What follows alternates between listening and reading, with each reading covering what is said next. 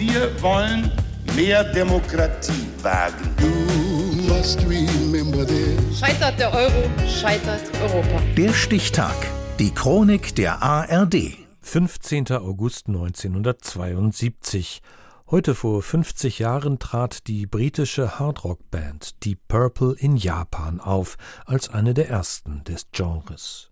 Bernd Schleselmann. Ein Live-Album? Die Purple haben kein Interesse. Und dann ausgerechnet in Japan? Was soll das?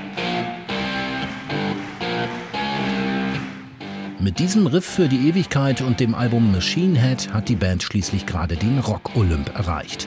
Aber die Plattenfirma macht Druck, weil die japanischen Fans wie entfesselt sind, wenn sie die Purple hören.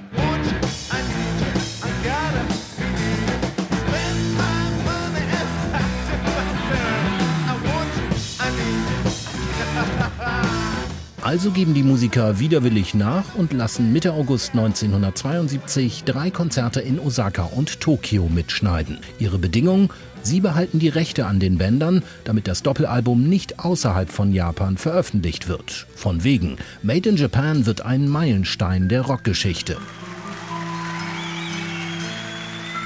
Die Mutter aller Live-Alben, wie es ein Fachmagazin treffend formulierte, landet Weihnachten 72 bei vielen Jugendlichen unter dem Tannenbaum und wird später auf unzähligen Kellerpartys rauf und runter genudelt.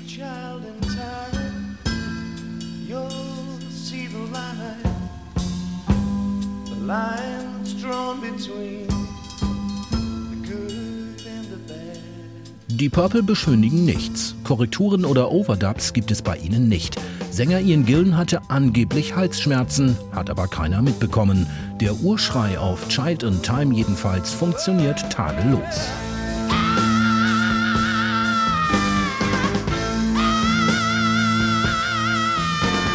Für Organist John Lord war Made in Japan der Inbegriff dessen, was Deep Purple ausmacht. Er lieferte sich mit Gitarrist Richie Blackmore furiose Instrumentenduelle.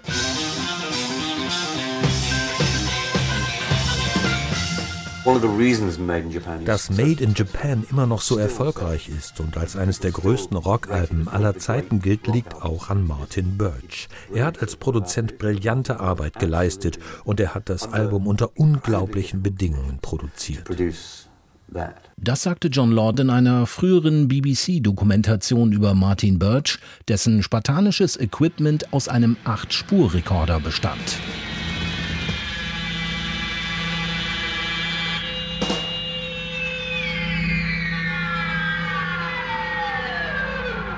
Space Truckin', was für ein Finale. Bei diesem 20-minütigen Monster-Track ziehen die Purple alle Register. Sie improvisieren und zelebrieren Speed Metal, Blues, Funk, Klassik.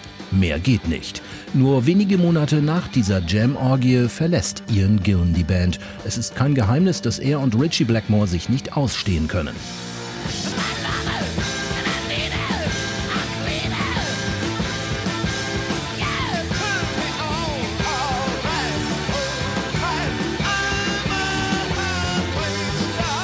Eine massivere Wucht habe ich nie bei einer anderen Rockband erlebt, sagte Metallica-Chef Lars Ulrich über Made in Japan. Das erste Konzert für dieses legendäre Live-Album wurde heute vor 50 Jahren aufgenommen. Der Stichtag. Die Chronik von ARD und Deutschlandfunk Kultur. Produziert von Radio Bremen.